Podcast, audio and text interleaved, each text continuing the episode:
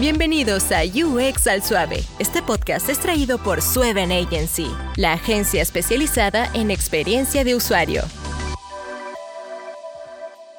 Bienvenidos a UX al Suave, un espacio donde hablamos sobre diseño de interacción en español y sin presiones. Hoy tengo el gusto de tener a las chicas de Más Mujeres en UX Costa Rica. Hola chicas, ¿cómo están? Bienvenidas al programa. Hola Paco, muchísimas gracias. Encantados de estar por acá. Qué bueno. A ver, cuéntenos un poco qué es Más Mujeres en UX, ah, de qué se trata, cómo comenzó. Bueno, bueno, te agradezco igual la invitación. Eh, me presento. Yo soy Daniela Cortés. Yo soy la embajadora de Más Mujeres en UX Costa Rica y bueno, la comunidad de más mujeres en UX es una comunidad latinoamericana que lo que busca es visibilizar a las mujeres que están trabajando en experiencia de usuario y a la vez ofrecer, digamos, espacios de aprendizajes para todas esas chicas que quieren aprender UX, que tal vez no están seguras por dónde empezar, dónde pueden estudiar, o tal vez inclusive que no conocen que no conocen personas, digamos, dentro del área a quien preguntarles. Entonces, la idea es tener un espacio muy, muy de, confianza, seguro, donde las chicas puedan tener eh, eh, la, oportunidad de, preguntar, de, este, inclusive de, pues, poder llegar y decir de experiencias que tuvieron en, en sus trabajos, eh, pedir consejos. Entonces la idea es como poder tener como una comunidad bastante, bastante sorora. Y este, pues la comunidad nació en, en Chile en el 2018. Eh, la comunidad fue fundada por Carolina Sepúlveda y Mariana Valenzuela. Ellas se iniciaron con la comunidad este, porque básicamente ellas, pues ellas son parte de, la comunidad de Ixta en, Santiago y ellas no conocían a, nadie que trabajara tal vez, o muchas mujeres que trabajaran en UX, eh, y una, una de ellas le dijo, qué extraño, yo sí conozco a bastante, bastantes personas, entonces lo que hicieron fueron como que se reunieron en, un café y, básicamente ahí fue donde nació la comunidad y la empezaron a a diseñar y poco a poco se fue, se fue expandiendo a, a nivel latinoamericano y ahora están en, en siete países, está en Chile, en Argentina, Uruguay, Perú, Brasil, México y Costa Rica. Entonces ahorita ya, ya estamos en, en, siete países. Y bueno, sí, en Costa Rica estamos desde el 2019, en agosto. Sí, de hecho, ya yo les iba a preguntar, bueno, a vos, Daniel, en este momento, eh, ¿cómo iniciaron? Bueno, Costa Rica, ¿cómo inició? Y que me cuentes más en detalle cómo inició el movimiento, porque yo sí lo conozco, porque muchas de, de la comunidad han estado acá y, y, me han hablado muy bien de, de ustedes, ¿verdad? Como, comunidad en general, y el apoyo que se da entre mujeres, pero quisiera escuchar más a fondo cómo inició Costa Rica, cómo comenzó, ¿verdad? Eh, y porque sí, sería muy interesante que la gente escuche un poco, ¿verdad? Ese fue el día cero, nos reunimos como en Ixta, ¿verdad? Que contaron, ah, en el día cero con Iván, ¿verdad? Entonces sería muy importante que nos cuenten ustedes cómo, cómo, cómo comenzó todo. Ok, básicamente comenzó, yo estaba igual como empezando en UX, digamos, em, y eh, estaba en el grupo de UX Costa Rica de Facebook y ahí eh, Laura Escudé eh, comentó que había una comunidad que se llamaba Más Mujeres en UX, que si alguna chica está interesada como en, en hablar con las fundadoras de la comunidad en Chile para ver si se podía traer la comunidad aquí a Costa Rica. Entonces, pues yo las, las contacté, les pregunté qué hacía falta, digamos, para, para poder tener aquí la comunidad y ellas básicamente me dijeron tener demasiadas ganas y el tiempo para hacerlo porque es, es como un segundo trabajo, al final es algo súper lindo porque al final uno termina conociendo muchísimas chicas del área, pero a la vez este, sí es, es un trabajo, digamos, como un segundo trabajo y además se ocupa un, equipo atrás eh, que, que, apoye, ¿verdad? Entonces, pues eh, inicialmente se hizo igual, digamos, una, una reunión. Básicamente lo que hice fue replicar el modelo de las chicas de Chile, reunirnos en un café, varias chicas, al principio éramos como cinco que nos reunimos en un café, ver un poco, digamos, las necesidades de la comunidad, qué se puede ayudar, qué se puede aportar. Y este, a raíz de eso se fue haciendo, digamos, se hizo la primera, la primera reunión que fue en agosto, que la, invitada fue eh, Keren Ramírez. Y ahí, eh, pues obviamente los nervios de punta al inicio, quién sabe si llegará gente, si no llegará gente. Y llegaron al final, creo que como, no me acuerdo si fueron como 25, 30 chicas. Entonces fue como muy emocionante porque sí tuvo bastante, bastante acogida y ahí poco a poco pues ya se empezaron a sumar, digamos, ya voluntarias, el equipo ha ido como eh, cobrando como más, más fuerza, ya somos, ya somos 10 voluntarias, que para mí es como un montón porque sencillamente siento que es, es demasiado. Y estoy súper feliz porque, porque hemos podido, pues nos hemos encariñado, hemos trabajado juntas, entonces em, pues siento que ha sido como una oportunidad bastante rica para, para todas. Y ahora en agosto sí cumplimos, vamos a cumplir dos años de estar aquí en Costa Rica y pues hemos tenido eh, nuestras charlas. Ahora en abril la idea es poder hacer el primer eh, taller de la, de la comunidad y también este, bueno, nosotros pues tenemos nuestro sitio web, en el sitio web está inclusive un, un directorio en donde siempre les decimos a las chicas que ojalá que se puedan meter en el directorio. Es un directorio de profesionales, digamos, porque a veces nos contactan por correo y nos dicen, vieras que ocupamos a alguien que, no sé, que haga freelance o etcétera. Entonces, la idea del directorio es poder visibilizar a mujeres que están trabajando en el área y otras cosas en las que eh, trabajamos también es en, bueno, aprovechando obviamente que estamos en en, pandemia, ¿verdad? Hemos tenido que pues grabar las charlas, ponerlas en el canal de YouTube para por si alguna chica no pudo asistir o quiere ver un poco más de contenido y también se aprovechan y se, se, se redactan artículos en Medium, eh, digamos, de las mismas charlas. Entonces al final queda ese contenido como abierto para cualquier persona que quiera quiera verlo. Y todas las embajadas, en realidad, la mayoría tienen como los similares productos, por así decirlo. Todas hacen charlas, talleres, artículos. Entonces, todo, todo va, este, a pesar de que son tantas embajadas, siempre todas están como muy conectadas y tratando de, de ir como ofreciendo como las mismas cosas o ir mejorando, o, pero va, va como, todas vamos como con la misma línea, por dicha. No, y aquí la pregunta entonces sería ahora, ¿cuáles son los requerimientos? A ver, yo no soy mujer, ¿verdad? entonces, a ver, si yo fuera mujer, ¿verdad?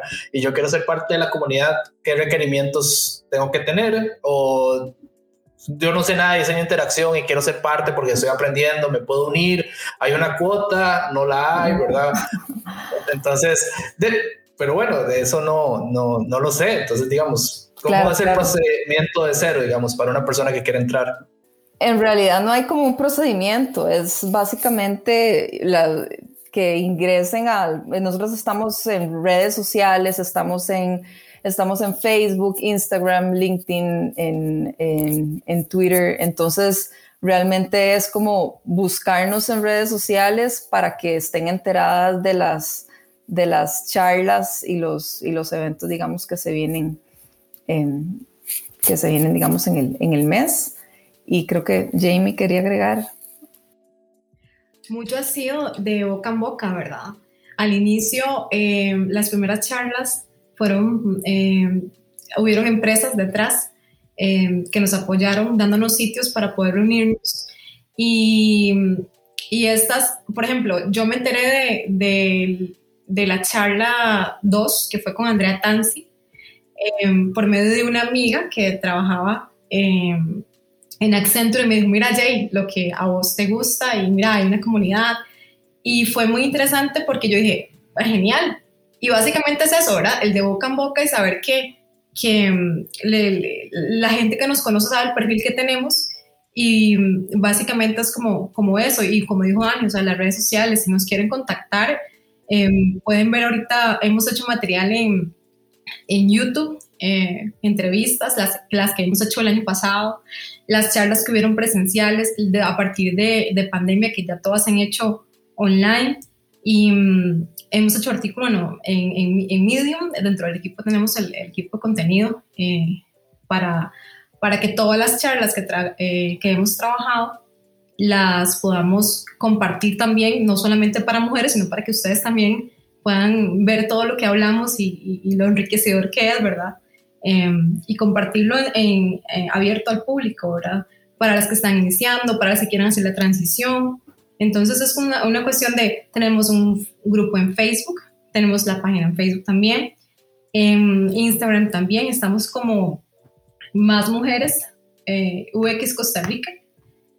Y también este, tenemos, por ejemplo, en el canal de LinkedIn, también nos han contactado por ahí bastante. Y hay empresas que, que quieren hacer, si quieren hacer un contacto con nosotras para poder este, em, contactarlas con este tipo de, de, chicas con este perfil, em, pueden escribirnos a mujeresuxcr.gmail.com de momento.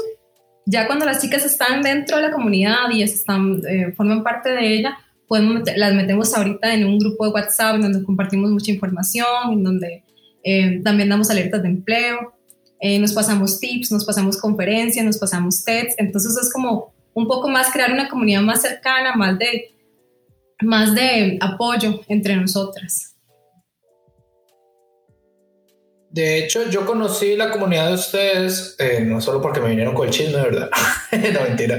Este, sino porque hace mucho tiempo yo vi que ustedes estaban haciendo charlas, las compartían en XDA, en Ixta, perdón. Y entonces yo me daba cuenta de que había muchas chicas con buenas charlas, diferentemente que, bueno, la comunidad solo sea para mujeres, voy a disfrazar con tacones y vestido para entrar.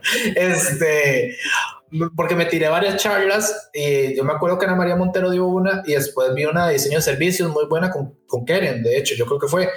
Entonces, me pareció muy bueno y de hecho unir a la comunidad de esa manera, ¿verdad? Porque Ahora, eh, yo no sé qué tan difícil y me podrían ustedes ayudar ahí, es para una mujer entrar en este mundo. Eh, y eso es importante para, para la que nos das, que nos escuchan, ¿verdad? ¿Qué tan difícil es entrar a este mundo? Y yo no puedo opinar, ¿verdad? Obviamente. Eh, y qué desventajas pueden tener, ¿verdad? Claro. Bueno, primero, para responder esa pregunta, eh, me voy a presentar. Bueno, yo soy Carol Ovares, en la comunidad soy co-líder de contenido, principalmente eh, gestionando lo que es el blog de Medium y aquellos resúmenes también que siempre compartimos con las chicas, cómo nos va con la experiencia con cada charla. Eh, también me desempeño como diseñadora visual y UX y realmente esta comunidad para mí ha sido como una experiencia súper enriquecedora y además de mucho crecimiento. Yo creo que con esa pregunta que estás haciendo con respecto a qué tan difícil es, que de hecho creo que todo lo, lo hemos, nos lo hemos preguntado, ¿verdad? ¿Qué tan difícil es entrar en UX? Pero gracias a la comunidad hemos percibido que, que puede ser más llevadero, puede, podemos compartirnos, porque realmente nosotras no nos podemos centrar en qué tan fácil o difícil creen todas las mujeres, ¿verdad? Costarricenses, que es el UX, o sea, que es entrar en UX, porque estaríamos asumiendo de que todas piensan de esa manera y realmente no hemos tenido datos específicos sobre, por ejemplo, las contrataciones que se ven en las empresas, el índice de mujeres presentes en esos puestos, pero sí algo que podemos decir es que eh, las conversaciones que nosotras tenemos en cada reunión nos han demostrado que muchas mujeres consideran que no es tan sencillo cambiar de un área laboral a otra, ¿verdad? Porque principalmente eh, muchas vienen de otras áreas profesionales súper distintas al diseño. De repente las que estamos, qué sé yo, que tenemos formación diseñadoras gráficas eh, a nivel de académico, tal vez el paso no es tan distinto o tan difícil, pero sí para aquellas que, por ejemplo, se han formado como antropólogas, sociólogas, periodistas, ¿verdad? Entonces, claro, de repente estas mujeres han tenido eh, la experiencia de que vieron alguna charla o de repente alguien se acercó a ellas y les dijo como de que existe un área dentro del UX que también tiene mucho que ver con lo que ellas están haciendo y ahí empezaron a conocerlo o interesarse en el tema, pero ellas desconocen de qué se trata o cómo podrían empezar a conocer sobre esto, ¿verdad? Entonces, realmente la comunidad eh, nos ha ayudado a compartir esas experiencias, eh, ya sea con mujeres que ya tienen eh, sus años trabajando en UX, ¿verdad? O bien que somos la mayoría, podría decir, aquellas que apenas estamos iniciando, ¿verdad? O que están por iniciar. Siempre como nos ayuda muchísimo a perder el miedo.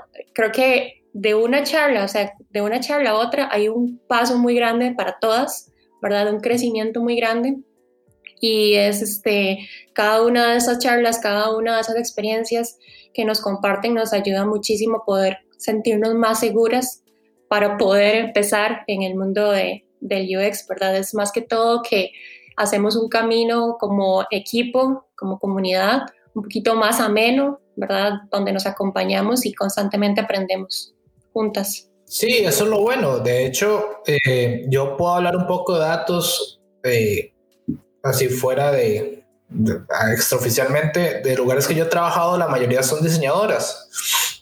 De hecho, eh, la mayoría que yo he visto, eh, cuesta mucho encontrar diseñadores UX. De hecho, es al revés. Bueno, meramente casualidad, yo creo pero en los equipos que he estado, eh, la mayoría sí han sido mujeres, y de hecho mujeres que vienen de artes gráficas, eh, eso es lo que más me ha llamado la atención. Yo nunca me he encontrado una diseñadora de UX que venga de otra área que no sea el diseño gráfico, o que venga de bellas artes, o venga, por así decirlo, de diseño industrial, del tech, por así decirlo también, ¿verdad? Que es el otro camino que la mayoría de los diseñadores vienen, de interacción, ¿verdad?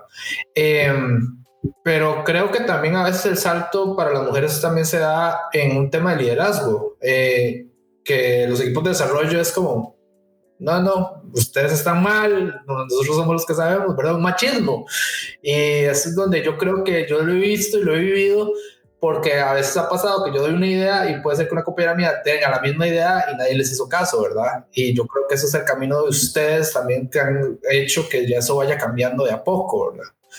Em, pero entonces, en su experiencia y en lo que han escuchado como comunidad, eh, ¿qué diferencias hay? Puede ser en equipos, digamos, yo, por así decirlo, equipos que trabajan acá en Costa Rica versus otros países. Eh, en Latinoamérica somos machistas, o seguimos siendo machistas así fuertemente, o preferimos, o ya no lo somos, por así decirlo también a lo que ustedes saben, digamos, me gustaría escuchar eso, porque así sabemos cómo ha evolucionado el mercado durante años, ¿verdad? Sí, bueno, yo, yo lo que, lo que igual, como te digo, igual no tengo como datos, datos así per se, pero básicamente ha sido como por experiencia, por experiencia propia y por, digamos, en las reuniones muchísimas veces hemos tenido la oportunidad de, de comentar, digamos, de experiencias o hay chicas que han compartido experiencias, qué sé yo, que estuvieron que, eh, participando en, en, un hackathon o participando en algún proyecto y que sí, ya, ya digamos, se sabe que generalmente la mayor cantidad de, de, de personas que están, qué sé yo, que se mueven a, a, a, estudiar, qué sé yo, ingeniería en sistemas o que son desarrolladores, entonces son, son hombres, digamos, como que hay, como que a los hombres desde, incluso desde pequeños tal vez se les, se les motiva más a estar en este tipo de carreras y a las mujeres no tanto. Entonces yo siento que al no motivarlas, digamos, desde jóvenes, tal vez ya cuando llegan el momento, digamos, de, de decidirse a tomar algún tipo de carrera, e inclusive se dan cuenta, bueno, y si me, voy a estudiar, qué sé yo, sistemas, voy a estar en una clase donde tal vez van a haber 30 hombres, solamente voy a ser yo y otra persona tal vez, me voy a sentir intimidada porque desgraciadamente sí, vivimos en una, en una comunidad machista y hay veces en que sí, desgraciadamente lo que pasa es que a veces se nos excluye de decisiones importantes en, en proyectos no por conocimiento, no por experiencia, sino porque sencillamente somos mujeres y piensan, bueno, ella es mujer y ella tal vez no es tan buena en esto en que está haciendo y obviamente es, es yo siento que es como un trabajo de hormiga y depende de cada una de nosotras de ir trabajando con, con las limitantes mentales que cada una tiene, miedos, inseguridades y decir, no, yo, yo sí puedo hacerlo. O si alguien llega y nos comenta que tal vez hasta yo he escuchado hasta casos de mismos profesores en universidades que, que a una, digamos, a una amiga mía que era desarrolladora, la excluía completamente por ser mujer. Entonces ella fácilmente pudo haber dicho, no, voy a salirme de la carrera, pero de ahí, digamos, por esas razones es que nosotras sentimos que es tan importante tener la comunidad para poder empoderar a las mujeres, para darles esa, esa, esa confianza, digamos, de que no, de que no se rindan y, y, sigan estudiando o sigan eh, saliendo de su zona de, de, de confort.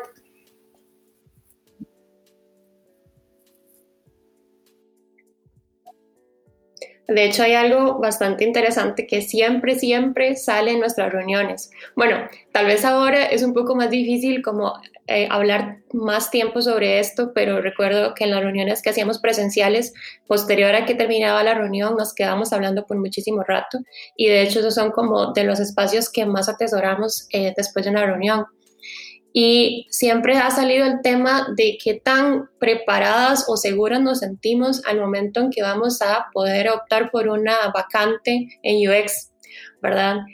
Eh, es muy interesante cómo comparamos con las chicas que ya han tenido la experiencia y aquellas que están en ese proceso de que tenemos muchísimo miedo sobre si somos realmente capaces o cumplimos con todos los requerimientos de esas vacantes. Por ejemplo, eh, tal vez es algo que tenemos las mujeres de que siempre tratamos de que todos aquellos requisitos que salen queremos cumplirlo eh, bien o tener como la capacidad para realizarlas, ¿verdad? Y siempre estamos pensando en cómo podemos formarnos en esos espacios o en esas áreas pero eh, pues sin duda no va a ser siempre posible, ¿verdad? De hecho, en UX, eh, dependiendo de, la posición en la que sea eh, que se está optando, varían muchísimo los, los, requisitos. Entonces, lo que nos da muchas veces el miedo es como, ¿realmente soy capaz de poder trabajar en eso? ¿Verdad? Si hay algo que desconozco, lo podría hacer. Que hemos notado que en los hombres tal vez no tienen o no sienten ese miedo. Ellos son, bueno, ustedes por así decirlo, son mal mandados, sí, este, algunas veces tal vez no tienen o no cumplen con todos los requisitos, pero creen que, que pueden perfectamente hacerlo. Es un, tipo, es un tema de seguridad que muchas veces a nosotras, desde nuestra posición, eh, se nos ha como, por así decirlo, invalidado, ¿verdad? Y que no nos sentimos muy seguras. Pero algo que entonces queremos destacar con eso, con esas conversaciones, es que muchas chicas que ya están trabajando en eso, y que también pasaron por ese proceso, dicen como empodérense, o sea, realmente siéntanse seguras de ustedes mismas. No todas las personas sabemos todo, ¿verdad? Los procesos son súper necesarios para aprender, así que eh, nos ayuda como a sentir más seguridad sobre poder cambiar o poder trabajar. yo todavía, digamos, yo siento que em, hablando sobre la pregunta que estabas diciendo, o sea, qué tan difícil es para nosotros con la percepción que vos tenés como hombre, ¿verdad? Em, hace, unos, hace unas semanas estábamos viendo un, un, estudio un poco viejo, porque fue el 2017, pero de, de MISID, y hablaba sobre todavía en el 2017 la tendencia de que las mujeres tengamos a escoger eh, eh, carreras tradicionales no nos incentivan tanto a explorar carreras de ciencia y tecnología. Entonces, uno, em, uno, uno de los comentarios decía carreras que son normalmente masculinizadas dentro de las especialidades básicas y de la ciencia y la tecnología. Hay un, hay un extracto que, que había sacado yo de, de la viceministra justamente del, del MISID que decía, en la medida que las mujeres se empoderen y se apropien de la ciencia y la tecnología, van a poder alcanzar mayores niveles de igualdad en todas sus manifestaciones. Si logramos ese empoderamiento, las mujeres van a lograr un efecto multiplicador en la sociedad, apoyando a sus hijas e hijos para elegir estas vocaciones y beneficiando a todos los que tienen a su alrededor. Para mí, como mamá, digamos, este, me, me hace ver muchas cosas, desde el panorama como lo viví, em, en donde sí hay una, una cultura un poco eh, machista hacia, hacia, bueno, usted hace esto y el hombre hace otra cosa, ¿verdad? Entonces, ahí este, es, es como un trabajo extra, un esfuerzo extra que le toca hacer a uno para poder eh, sobresalir, ¿verdad? O costearse sus propios estudios en esta carrera o este, em, buscar la forma de, de, de, no sé, de levantar la mano, pedir ayuda, de aprender, de ser autodidacta, por ejemplo. Em, y, y, como que cuesta un poco más en esa parte. Y creo que sin duda, digamos, yo creo que tanto al hombre como a la mujer, o sea, eso es independientemente, siempre va a variar el, el, el que usted se desempeñe bien en algo o alcance su meta en UX o en cualquier otra carrera, este, dependiendo del apoyo de los papás. Siempre los padres tienen algo, o sea, un, un plus determinante. Hoy precisamente estuve escuchando una charla de una persona que, que, eh, que vive con una eh, capacidad alternativa, ¿verdad? Y, y escuchando la historia veía como la mamá la impulsaba, ¿verdad? Y se volvió una activista y ahora está metida en política y uno dice, bueno, wow, cómo es impresionante cómo, dice ella, el papel de mi madre fue motivarme a esto. Nosotros no tenemos ningún tipo de capacidad alternativa y ¿por qué nos tenemos que ver limitadas, verdad? Básicamente la limitación es mental, es lo que yo siento y creo que mucho de la, de la comunidad precisamente es para visibilizarnos a nosotras apoyarnos entre nosotras, ayudarnos a crecer entre nosotras. Y, mucho de lo que hemos encontrado nosotras en, en, en el equipo de, de, líderes de Más Mujeres en UX ha sido ese apoyo, ha sido como esa, ese desahogo, ha sido como que eh, a veces uno se, se, se, alguna se desmotiva y es como, no, no, vamos, usted puede, tenga este curso, hay otra certificación aquí gratis o hay un tres meses instalado hay una certificación al inicio de, de, una masterclass en UX que compartimos, alguna la aprovechamos también. Entonces es cuestión de, de, entre más apoyo tengamos, este, más crecemos. Entre más crecemos, más va a haber contenido de calidad, van a haber más profesionales de calidad.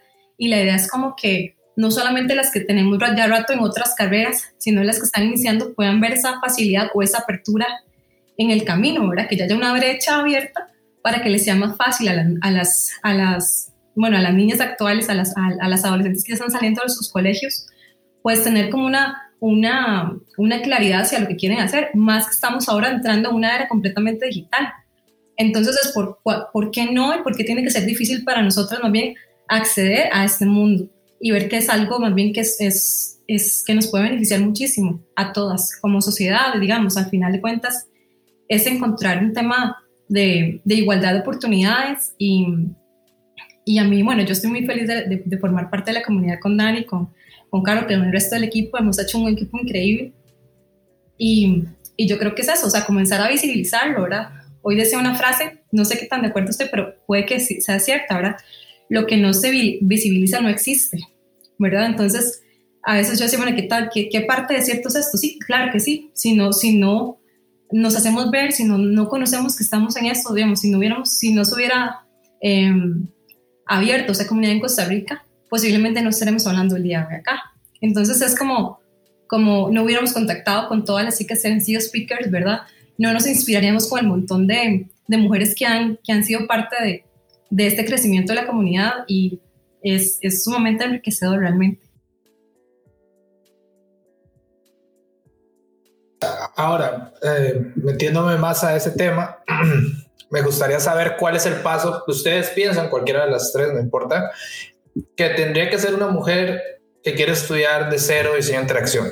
A ver, yo, yo sé que para un hombre nosotros tenemos ciertas ventajas, es un tema social, no es que un tema de capacidad, ¿verdad? Es un tema de que ciertas compañías dirigidas por personas de ciertas edades todavía creen, ¿verdad?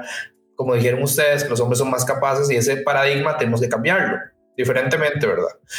Pero ¿cuál creen ustedes que sea el camino que una persona quiere desde cero ser diseñadora de interacción, una mujer tiene que llevar, digamos, para ser una buena diseñadora de interacción, ¿verdad? a ver, nos, cualquiera las tres, no importa.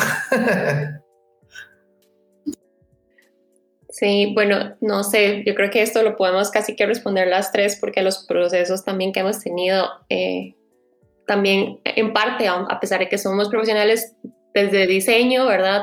Para las tres ha sido también un proceso nuevo, en cierta manera, ¿verdad? Y creo que podríamos hablar mucho de cómo nos ha ido y qué podríamos recomendar.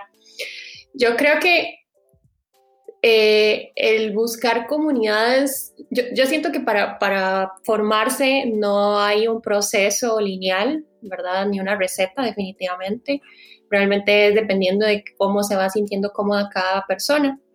Sin embargo, yo creo que una de las maneras más eh, que, pueden, que pueden motivar más a alguien que está empezando con esto, que tiene la intención de empezar, es definitivamente, yo le recomendaría buscar las comunidades, ¿verdad?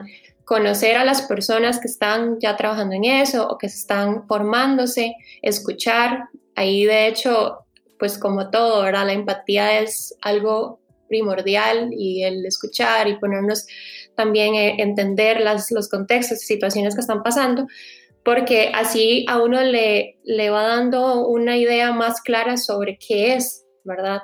Ya más allá de eso, bueno, aparte de que estas comunidades ayudan muchísimo a respaldar y sentirse más seguro o segura sobre lo que se quiere hacer, pues eh, por dicha, porque realmente ha costado un poquillo, este, ya se han dado un poquito más de apertura con respecto a programas de formación acá en Costa Rica, ¿verdad?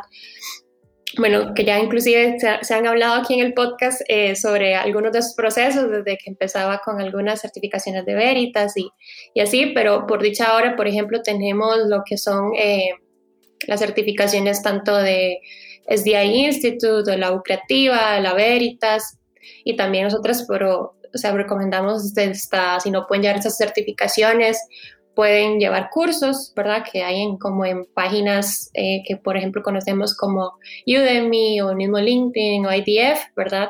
Entonces, este, me parece que es importante eso, que se han abierto más, o sea, tenemos mayor apertura con, con formas de llevar cursos certificaciones que realmente son bastante importantes e interesantes, ¿verdad? Siento que también la práctica va de la mano con la parte teórica, ¿verdad? Definitivamente.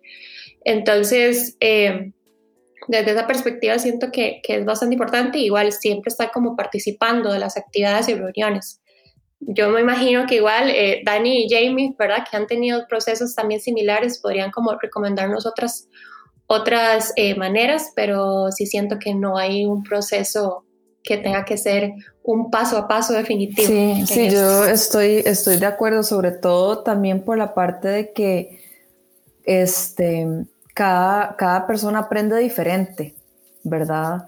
Hay, hay, hay personas que tal vez son más de, de estar, qué sé yo, de leer libros, ¿verdad? Este, como locos, hay gente que puede decir, bueno, mi mejor forma de aprender es por medio de podcasts o videos o hay diferentes, digamos, plataformas, qué sé yo, que eh, está, digamos, el IDF, ¿verdad? La Interaction Design Foundation, por ejemplo, que es, es, una plataforma que uno puede eh, utilizar, pero hay gente que, digamos, yo, yo ingresé a esa, digamos, en lo personal, y yo a veces me parecía que era un contenido riquísimo, pero a veces era como, era pesado, entonces yo decía, no, tengo que ir tomando mi ritmo, tengo que ver de qué, cuál es la mejor forma mía de aprender. Hay chicas que me han dicho, mi forma perfecta de aprender es por medio de artículos cortos y soy súper disciplinada, o hay gente que dice, yo necesito tener un curso presencial porque es la única forma en la que me obligo a aprender.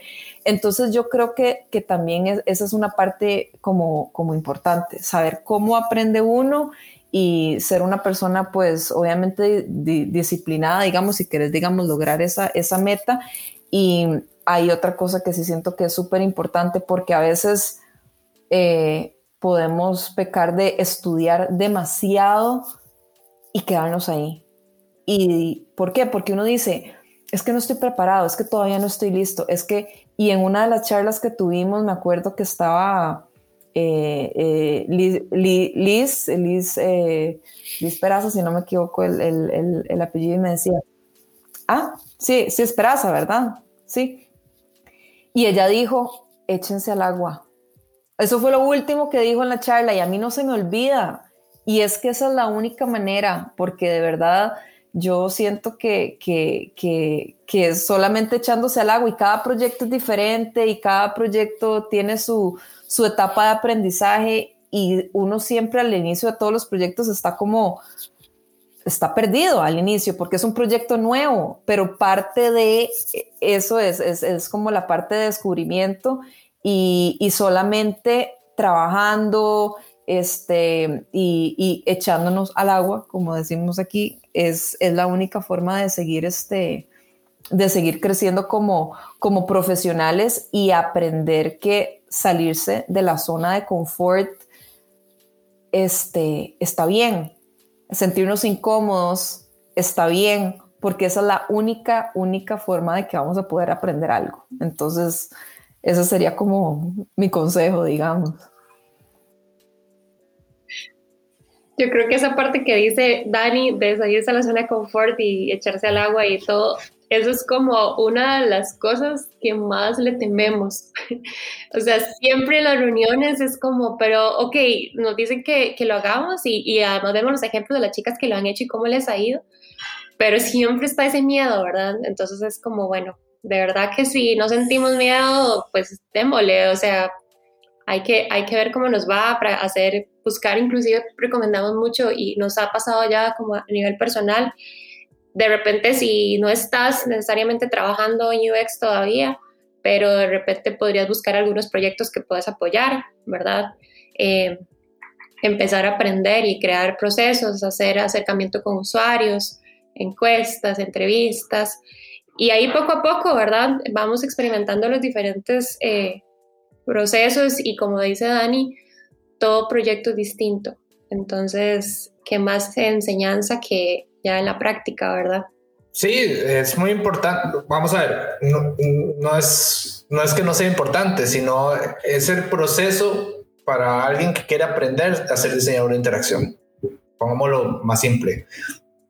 Yo estoy comenzando de cero de nuevo y, ¿verdad? Eso es lo importante, que hay diferentes caminos, ustedes acaban de explicar diferentes alternativas de cómo la gente puede aprender. Y es cierto, hay gente que necesita ir a un curso presencialmente hay gente que solo se aprende, hay gente que puede como Udemy, hay gente que puede escuchar al suave, ¿verdad? este, así, sí, de hecho, este, y, y, aprender de los errores de nosotros, de todos nosotros, ¿verdad? Porque todos nosotros hemos metido la pata alguna vez. Y, y es importante también que sepan que existe esta comunidad, ¿verdad? Eh, para, hablamos en Costa Rica aquí porque la mayoría de las personas que nos escuchan son de Costa Rica, pero UX Suave también lo escuchan en, en otro lado de Latinoamérica. Y entonces eh, es importante para las chicas que quieren entrar a este mundo que busquen a su comunidad en el país donde viven. A, a lo que escuché de Daniela, existe casi que en todos los países de Latinoamérica, ¿verdad? Yo creo que existe en los mismos países que nos escuchan. Todavía, todavía no, somos, somos siete, falta mucho, falta mucho todavía, pero en realidad cualquier cualquier, si nos escuchan de otros países, en realidad, y es algo que decían las fundadoras, cualquier país que quiera tener la comunidad de más mujeres en UX, nada más las contacta y hablan y listo. Y no hay que pagar cuota de, de nada, para, porque lo habían mencionado antes, no hay que pagar una no, No es una secta tampoco, y, no, y no muerden, no muerden. No, no es una secta, no, tampoco hay que tener, hay que tener mucha disposición y muchísima curiosidad de aprender y también de generar una, una cultura em, de apoyo y de empatía entre nosotras. Eso es lo que nosotros buscamos, básicamente una comunidad muy solidaria a nivel de conocimiento. Ahora con respecto a lo que, lo que vos decías, tal vez mi aporte con respecto a, a, a eso, es que hay, hay, a veces hay chicas que dicen, bueno, mira, pero yo no tengo tu background de, de diseño, ¿verdad? Eh, yo no, o yo no soy de UI, y, yo, y, y realmente eh, es esa apertura que tenemos de que más bien ahora entender que UX es, es, es engloba muchas áreas. Aperturar que, por ejemplo, ahorita tenemos a, a una, a una em, chica que es parte del equipo, que es, viene de antropología y ella se, especializa, se está especializando, se especializó en, en UX Research, ¿verdad? Entonces, hay una oportunidad, ¿verdad? Muy grande de desarrollarse y de, y de em, aportar muchísimo a la compañía desde esa área. Em, a las que les gusta escribir, ¿verdad? Y potenciar esa parte, ¿verdad? Decir, bueno, ok, mira, bueno, yo era, este, eh, no sé, me, me facilitaba la escritura, es un hobby que siempre he tenido y por qué no enfocar esa habilidad, ¿verdad? Y esa facilidad a, y ese talento que tenés hacia una parte un poco más profesional con el UX Writing. Y, hacerlos integrales, o sea, como no, no sesgarnos de que decir, bueno, es como no, no vengo de diseño o no vengo de, ¿verdad? De, o no me especialicé en interacción como tal, ir como explorando las otras ramas y, no limitarnos. También en algún momento vas a llegar a ser eh, de todo. A mí me ha pasado, ¿verdad? Que he tenido que abarcar muchas áreas en, el momento, en el proyecto. Y más bien es muy enriquecedor porque también, a pesar de que es difícil, ¿verdad? Em, es muy enriquecedor hacerlo. Y, y, como, y como, como decía ahora Dani y, y Caro, mucho es de trabajar para hacer, eh, hacer freelance, hacer tus propios proyectos personales, aplicar el, las metodologías del diseño este, en ellas, este, buscar eh, pequeños emprendimientos para apoyarlos. Em, o sea, hay tantas formas ahorita como de, de, apoyar esa parte que yo creo que sería como mi aporte. Y hablando ahora de que vos decías, bueno, y aprender con, con UX al suave, ¿verdad? Que también es parte de, ahorita, este, eh, justamente hay una, hay una certificación que, que termina creo que mañana, no, 26, ya bueno, ya iniciamos una certificación de diseño de incursión el primero de marzo y es básicamente con, con, es un proyecto piloto que consiste en una certificación sobre diseño y género y es gratis, es abierta y mm, es como corta de tres semanas, autodirigida la idea es que las personas que sean del mundo de UX o del diseño en general tengan una incursión básica como sobre cómo se aplica el diseño desde una perspectiva de género por medio de casos reales.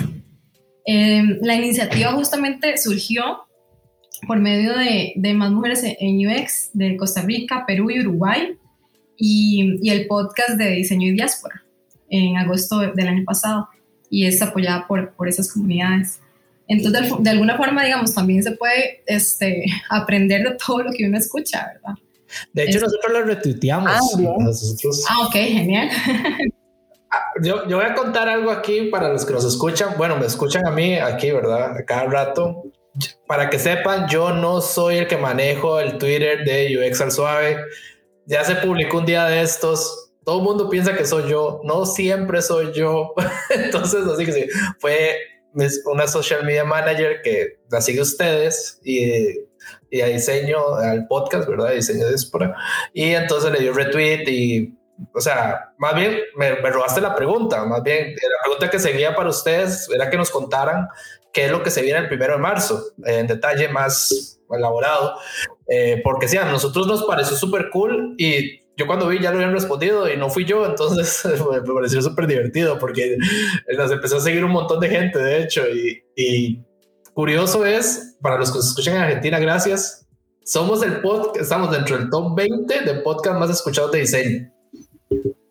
Yo no, yo no, sé ni cómo, pero bueno, es, es, divertido, pero somos el 13, o sea, tampoco es que estamos de primeros, pero bueno, algo es algo, ¿verdad? Este. Sí, em, pero sí, eso es lo que les a preguntar. Em, ¿De qué se trata? Cuéntenme detalles. ¿Qué se va a ver? A ver, yo creo que ya las inscripciones se acaban cuando este capítulo salga, pero pueden adelantar más o menos si existe una nueva, cuando existe otra versión, puede la gente unirse, ¿verdad? De hecho, eso es lo, interesante, porque, bueno, en la presentación de la certificación eh, se hablaba de que esto es un proyecto piloto también que se está realizando, ¿verdad? Ahora, si no me equivoco, eran más de 500 inscripciones que estaban en este momento, pero eh, yo creo que en definitiva, si es que, no me equivoco, pero sé que no, eh, tanto más mujeres en UX y diseño y diáspora van a crear otras, otras sesiones y versiones de, de esta certificación, inclusive entendí que iban a enfocarlo tal vez en otros temas. En este momento vamos a, trabajarlo con género, ¿verdad? pero es muy probable que, que el diseño se complemente en otra certificación con otra temática. Igual, ahí anuncio, igual si quieren, digamos, más información incluso más detallada, diseño e incursión tiene su propio, su, su propio Instagram, entonces ahí hay información e igual en el Instagram de, diseño y diáspora, digamos, ambas como están en conjunto, este, eh, pueden conseguir, digamos, información más, más detallada de fechas, eh, etcétera, o, proyectos por venir. Iniciamos, más bien, la certificación termina, o sea, la, las inscripciones terminan el 26 de febrero. Entonces, iniciamos el, se inician quienes, quienes se inscriben, es tanto para hombres como para mujeres, o sea, eso es muy importante decirlo, la gente que se logró inscribir, eh, la idea es que todo el mundo lo aproveche.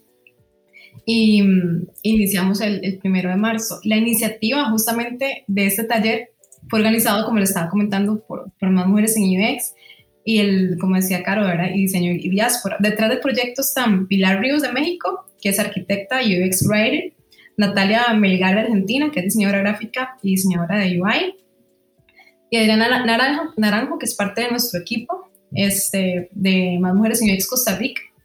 Y ellas básicamente han formado como toda una metodología, ¿verdad? Y le han puesto muchísimo empeño en, en, la certificación para que todo el mundo lo pueda aprovechar y realmente ojalá que, que sea una, una experiencia muy positiva. Eh, pocos recursos, a decir, gratuitos en, en, en, Internet, digamos, o sea, ahorita online, y hay que aprovechar al máximo todas estas oportunidades que se abren.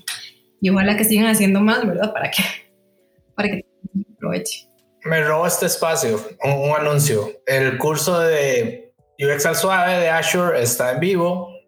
Bueno, cuando este capítulo salga en YouTube, pueden buscar a Sueven en el canal de UX al suave. Ahí está. Eh, los primeros dos capítulos van a salir los miércoles cuando tenga tiempo para seguir grabando, digamos, pero esperemos que dos capítulos por semana. Desde lo básico hasta lo avanzado, eh, nosotros pues, pueden compartirlo ustedes en las redes. Eh, nosotros pensamos que Azure es una herramienta que muchos empleadores han buscado y hay muy pocos diseñadores que lo saben manejar. Entonces, porque tiene una curva de aprendizaje súper alta. Entonces, ya saben todos, cuando escuchen este capítulo pueden buscar eh, Azure desde lo básico, así le pusimos. están los primeros dos capítulos. El primero explica herramientas así de, cero y el otro explica cómo es que funciona Azure y vamos a estar subiendo dos capítulos cada semana. Y de hecho, gratis.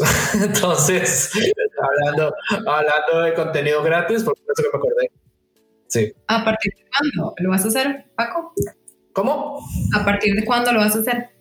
Cuando salga este capítulo. Este capítulo sale la primera semana de marzo, la primera semana de marzo ya están los dos primeros capítulos arriba.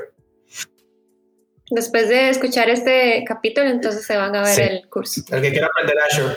Sí, eso es por Sergio. Sergio me lo había pedido desde hace días y ya, ya. Sergio. Lo espero próximamente. Un saludo. Sergio tiene que venir. Este, bueno, para ir terminando, la pregunta que le hago a todos, yo sé que ustedes no la tenían en el guion, yo sé que no están preparadas, yo sé que lo dice por molestar, porque nadie se la pongo. Si se han escuchado el podcast, ¿saben cuál es la última pregunta? ¿Ven? Si se saben. A ver, voy una por una. ¿Cuál ha sido su peor error y por qué? Carol, si quieres más vos primero. Bueno, yo realmente no podría decir ahorita como un error en específico, por todo temas de confidencialidad, no mentira, no, porque en general creo que, que eran cosas que me he dado cuenta, pero me pongo a pensar en todos esos momentos donde estaba desarrollando o haciendo un proyecto y solamente seguía las recomendaciones o las solicitudes de los clientes o la persona que tenía el proyecto y dejaba de lado eh, lo que necesitaban las personas usuarias. Y muchas de esas, eh, de esos productos, plataformas, ya algunas no están. A veces yo digo que por dicha, ¿verdad? Sin embargo, a veces es como cuando uno se va al portafolio y uno dice, uy, fue pucha, en serio, hice esto, ¿verdad? Eh, y ya empieza a ver aquellas cosas que de repente ahora sí lo nota y quisiera mejorar. Entonces, eh, pienso siempre en esas cosas, en muchas veces errores que se dieron y que pudo haberse eh, evitado con un proceso de investigación, ¿verdad? y estar ahí constantemente revisando con las personas. Entonces pienso en ese, en ese tipo de, de situaciones que, que, agradezco, ya puedo entenderlos mejor. Mm, no, me, no, me, pareció ese, ese error, no me pareció. Mm, no, estamos... Prefiero dejarlo, prefiero dejarlo así. No, sí, no, no entra ni al top 10, no. Vamos a hacer el capítulo 50 y exalzó al top 10 de errores. Eh, va, a estar, va a estar divertido. Vos, Daniela, ¿cuál es tu error? Vamos a ver. No, se me vaya por, por, yo hice, yo no hice esto, es que era como caro que le dio vuelta y vuelta y no te Usted quiere errores, errores puntuales. Sí, sí, no tenés que decir la empresa. A ver, voy a darles un ejemplo. Yo, pobre Adrián, siempre lo agarro de, Adrián me va a matar. Adrián dijo: Mi peor error es haber empezado un proyecto sin requerimientos. Entonces diseñé un poco de cosas que no funcionaron. Eso es un buen error. De hecho, está en el top 10 de errores. Yo siempre agarro al pobre Adrián, pero es que ha sido uno de los mejores ejemplos. Entonces, a ver, de nuevo, ¿Cuál ha sido tu peor error? Diseñé esto que era un AFS, no lo sabía. Diseñé esto sin requerimientos. O mira, eh, yo pensé que esto era así. Me puse a hacer un montón de investigación, pero no eran los usuarios. Yo sé que existen un montón de errores, yo he hecho un montón, pero es bueno que la gente escuche los errores de los demás para que no, y además, digamos, como dije ahora, este, es, yo, yo creo que es importante también agradecer, o sea, no, no castigarse por los errores que uno ha tenido, porque a veces uno quiere, uno, uno a veces peca de que quiere ser palabra trillada, perfeccionista, y entonces cuando se equivoca es como, ¿verdad? Se, se castiga demasiado y, y, hay que aprender a entender que es parte del aprendizaje, nadie salió eh, aprendido.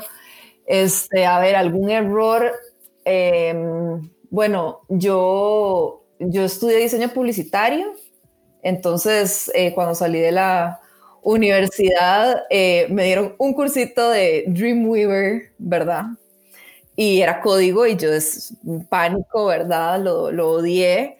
Entonces, eh, cuando salí de la universidad, eh, según yo, pues yo dije, esto de web no va, no va a durar mucho, ¿verdad? Esto no, esto es transitorio. A mí me gustan las cosas impresas.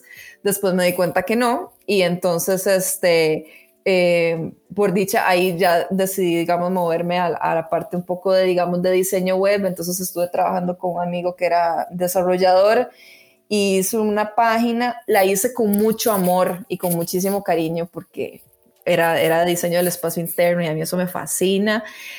Y ahora que yo ya no está, ya no existe, eh, yo dije, ay, qué, qué, qué, qué error, digamos, de fondo, pero era lo que estaba de moda, era poner como una textura de fondo. Era como un papel ahí, como agarrar una, un JPG y el diseñador como que hizo una textura en el fondo y los botones eran pedacitos de papel. Entonces, obviamente ahora yo, si yo lo viera, yo digo de que, que nada que ver y obviamente el desarrollador después me dijo, hey Dani, esto va a hacer que la página cargue demasiado lento y esto no se puede hacer. Entonces, ahí ya, ahí fue donde como que gracias a ese proyecto que yo dije, yo no sé los requerimientos que necesita este desarrollador para poder hacer la página que para mí se ve tan bonita en Photoshop, porque era lo que estaba usando. Entonces ahí fue cuando gracias a ese proyecto, digamos, me ayudó a aprender en que yo, que yo dije, necesito aprender un poquitito de desarrollo web, aunque sea, y de HTML y tener una noción básica para poder comunicarme mejor con el desarrollador. Entonces, ese fue el aprendizaje y ya, pero sí, la página está, estaba feita. O sea, yo la veo y digo, pero le hice con muchísimo amor, eso sí puedo, puedo decir. aquí entre diseñadores publicitarios, ¿verdad? Usted aprendió Dreamweaver. Yo llevé. Ah, yo también. Por ahí la bolita que brinca y viene. Todo el mundo quería hacer flash, hacer flash y era pesadísimo. Y, ya después nadie, nadie, ya no flash, ahora HTML5 sí. porque falta. ActionScript 2.0. Eso era lo que había. O sea, y eso era triste porque yo siento que las universidades no se actualizaron rápido. Entonces yo aprendí eso no hace, no hace mucho. A ver, perdón, o sea, yo no tengo 40 y 50 y pico de años. O sea, eso no fue hace mucho. O sea, no fue hace mucho que yo tuve que aprender Flash. O sea, yo siento que esos problemas de las universidades que no se actualizan tan rápido que el mercado necesita. Yo recuerdo que cuando estaba en la U y que ya llegábamos a, Flash, ya incluso se, se, hablaba de que Flash ya estaba súper obsoleto, ¿verdad? Y aún así lo llevábamos. Y aún así uno, también yo recuerdo que por lo menos la mitad del grupo decíamos, ¿para qué estamos viendo esto? Y casi que seguro salimos del curso y a los meses ya incluso Flash era como, no, no, ni, ni se utiliza esto, ¿verdad? Bueno, me falta un error. Este. De mí. Yo tengo uno así. Eh, creo que estaba trabajando en conjunto con, con un amigo mío de Los Ángeles. Eh, íbamos a trabajar en una plataforma de e-learning y nos dedicábamos a todo. O sea, bueno, yo ya había estado detrás del branding, estaba detrás de, de todo lo que iban de todo lo que iba en el sitio, digamos, los libros, toda la parte editorial, lo digital, etcétera, ¿verdad?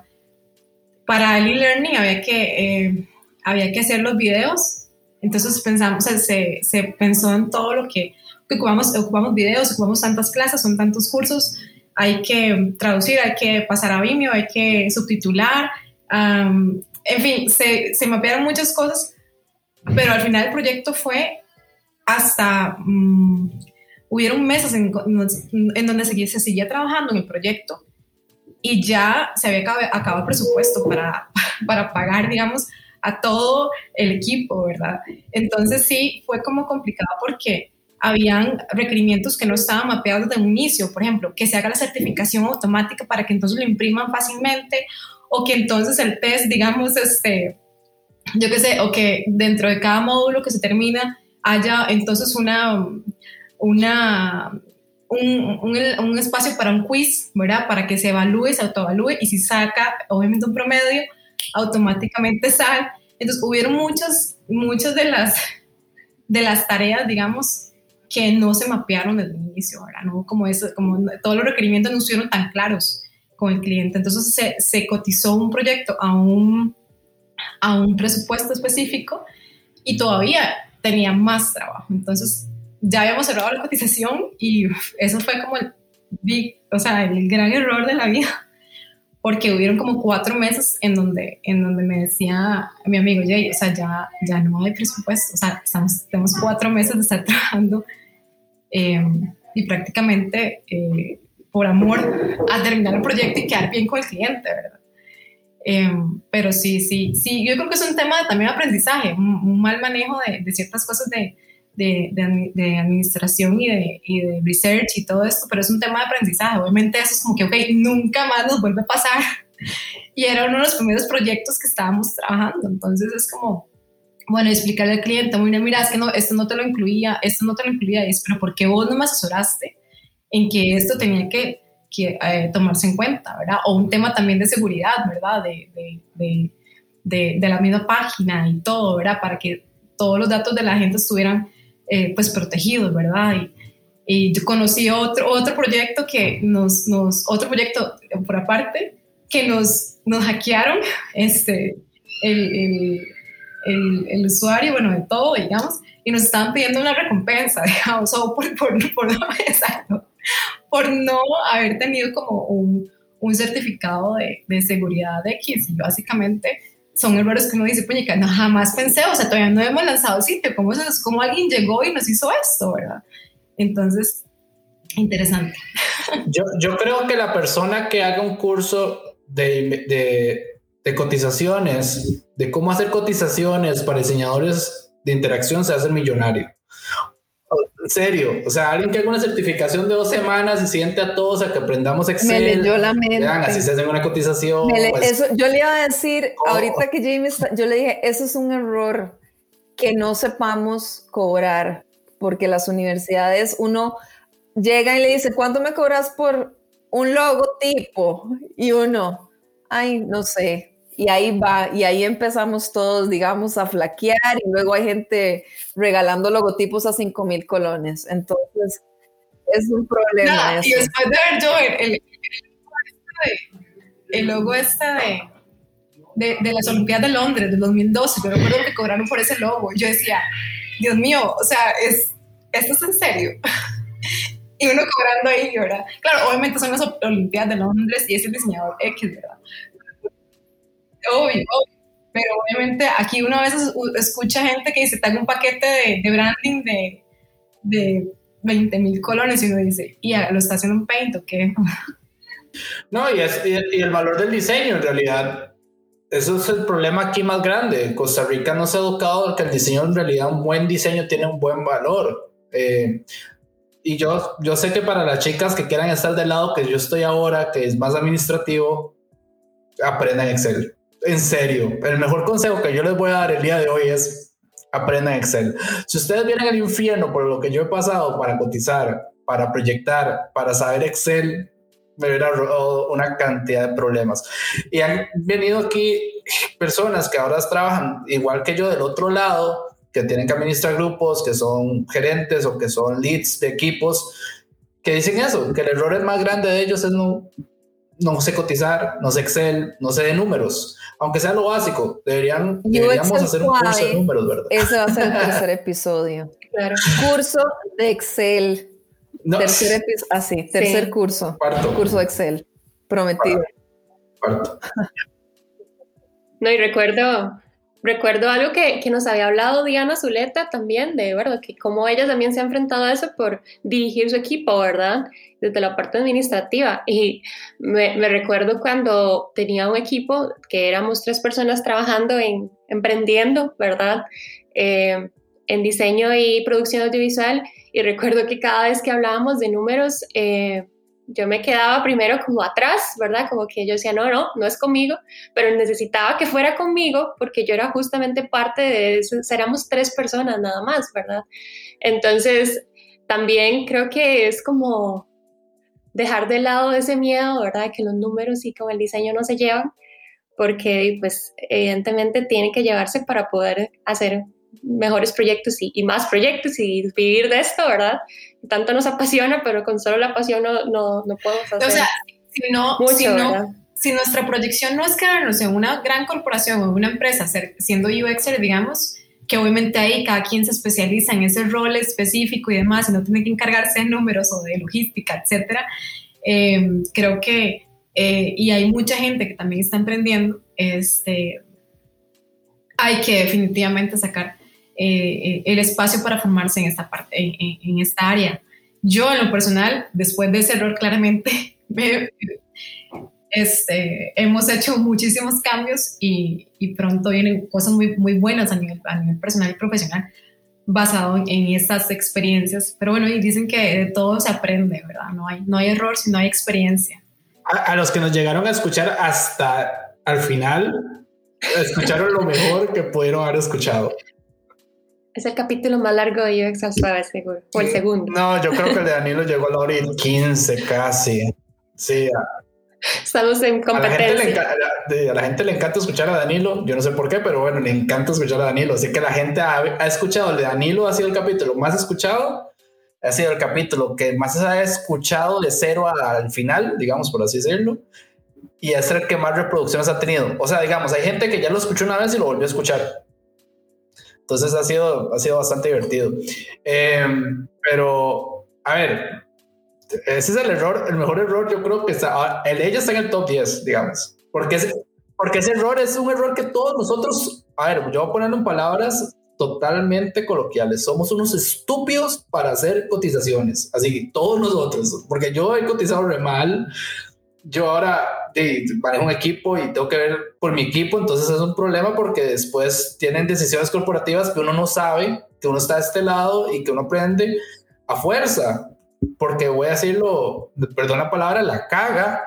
Entonces tiene que uno aprender de ese error para saber de eso, ¿verdad? Entonces, es cierto, yo creo que el curso que deberíamos hacer en realidad es cotizaciones y proyecciones de ventas para, emprendedores. Que es este, eh, que yo creo que es muy efectivo. Es más cotizar por hora, en el caso proyectos muy grandes, ¿verdad? Porque este, horas, horas de, del experto, digamos, en fin, o sea, quien sea que sea de la, de la organización que se encargue de eso, porque entonces se hace un paquete de horas, ok, un paquete de horas para tal empresa, ok, esta, ese paquete de horas incluye esto, esto y esto. Si eso se logra según el objetivo, entonces todo bien, y si no, se contratan más horas para poder seguir haciendo el resto de, de tareas, ¿verdad?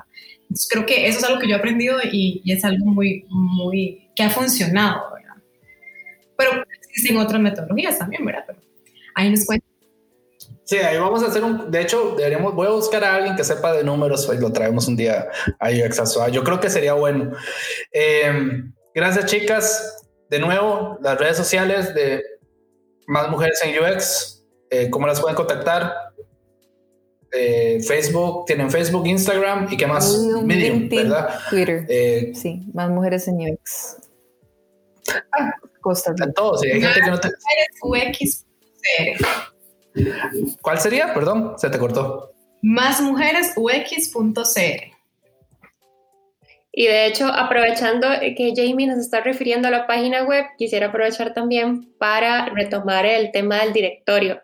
Así que si las chicas que nos están escuchando desean ser parte del directorio de más mujeres en UX y no necesariamente tiene que ser un área completamente de UX, pueden también eh, ser áreas complementarias profesionales y que quieran estar ahí, pueden escribirnos y participar del directorio porque realmente es una herramienta súper útil para darse a conocer. Si de repente en algún determinado momento ocupamos compañeras de proyectos, ¿verdad? O las empresas que también andan buscando eh, chicas que están trabajando en esto, pueden eh, encontrarlas en el directorio. Así que es una muy buena herramienta que, que tenemos. De nuevo, gracias. En serio, de todo corazón por haber venido hoy. Eh, pueden seguirnos en Suave en Instagram, Twitter y Facebook. Eh, Twitter yo creo que es donde más nos siguen, así que el día a día pueden ver las actualizaciones de los capítulos nuevos, pueden ver eh, de lo que hablamos, ahora el nuevo curso de Azure que está en vivo en este momento. Síganos en las redes sociales, siempre tenemos cosas nuevas, tratamos de buscar noticias ahora en español para compartirlas y crear una mayor comunidad. de nuevo, chicas, esta es su casa. Cuando quieran, pueden venir a contarnos su historia cada Muchísimas gracias. Y tienen las puertas abiertas de par en par. Así que muchas gracias. Buenas noches. No sé si tienen algunas últimas palabras que quieran decirles a las chicas que quieran iniciar en UX. Que no tengan miedo. Eso es lo que, lo que les puedo decir. No tengan miedo. Exacto. Invitadísimos a la comunidad, que busquen, que nos toquen, o sea, que, que nos toquen a la puerta, ahí al correo, a todas las redes, a las que también ya son parte de la comunidad, que, que esta última convocatoria fueron bastantes, eh, las asistentes, quien quiera participar em, como voluntaria, eh, ocupamos muchas manos, hay muchas cosas que tenemos en mente para, para desarrollar y nos encantaría contar con, con todas ustedes. Y bueno, algo muy importante es que eh, en la comunidad no somos excluyentes, ¿verdad? Ya hemos hablado de esto de no importa de dónde vengan y además no importa si son parte de otras comunidades, realmente el interés de nosotras es aprender juntas y crecer. Así que ahí les animamos a unirse a nuestra comunidad, sea acá en Costa Rica o sea en otros países. Esto fue UX al Suave. Muchísimas gracias por habernos escuchado el día de hoy. Hasta luego.